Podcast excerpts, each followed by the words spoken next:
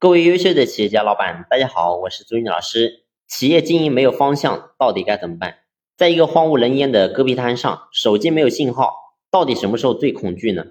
你会发现，不是没有钱的时候，也不是没有水的时候，也不是没有车的时候，最恐惧的地方，往往呢就是没有方向的时候。所有的困难都不再是困难，所以我们今天经营企业也是一样的。无数的老板，为什么我们今天经营企业会心力交瘁？为什么会？非常的郁郁，其实说白了，就是因为经营企业你没有方向，每天呢在公司看似忙得不得了，最后你会发现呢又不知道忙什么，不知道到底什么是最重要的。每天呢想着说这个蛋糕这么大，看到有人做得很好，但是你却自己却做不好，所以呢往往这个时候你会发现你是没有方向的，这个时候呢才是一个人真正痛苦的开始。所以我过去讲过一句话，当我们在这种状态之下没有方向，非常迷茫的时候。我们没有任何人能够理解我们，包括说我们身边的亲人，不要说员工了，就是甚至我们的夫妻，另外一半，他也未必能够理解我们。所以我说，当老板注定你是孤独的。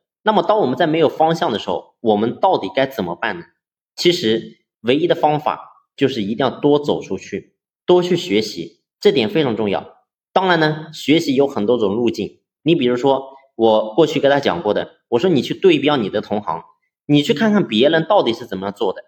如果说今天你本身你做不好，你天天你还待在企业当中，你天天怕他会倒闭，你天天怕由于你不在，员工会偷鸡耍滑，你天天在担心这个问题，最后你会发现你企业更加做不好，